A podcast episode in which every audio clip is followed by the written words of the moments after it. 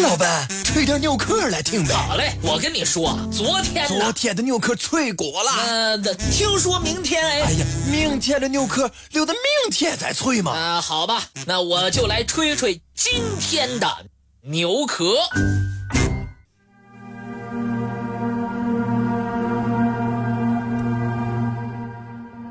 一九四九年，美国空军的一架侦察机在阿勒山上空拍照。据《圣经创世纪》的记载，大洪水退去之后，诺亚方舟就停泊在阿勒山上。有人在对这些照片进行研究之后称，在这座山西部高地的西北角。有一个被部分掩埋的物体，有人就提出了疑问：这是诺亚方舟的遗迹吗？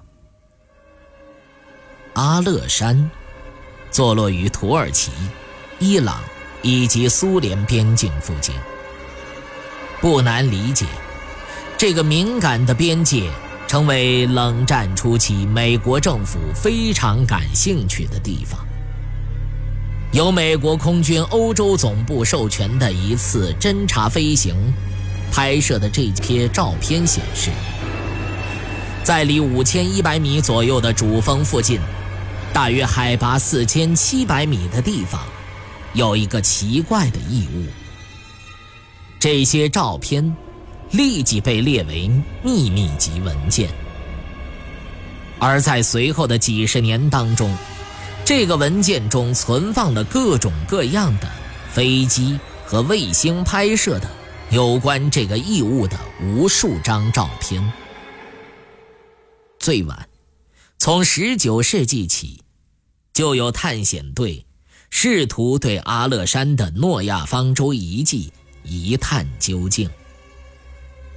有传言称，各种侦察机。以及执行其他任务的飞机已经看到了某个东西，但是，在李士满大学波尔谢泰勒的不懈努力下，自1949年拍摄的照片才最终得以公之于众，而其他照片至今仍然是属于机密文件。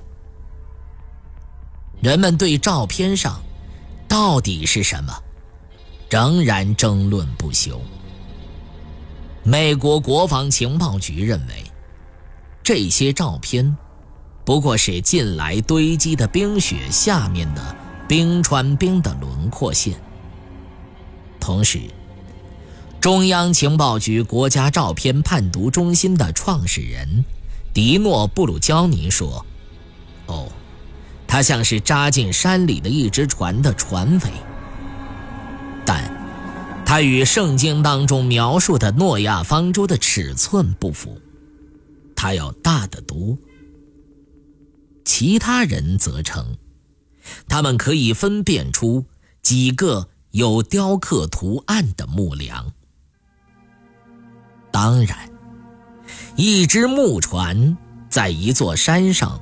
保存数千年的可能性不大。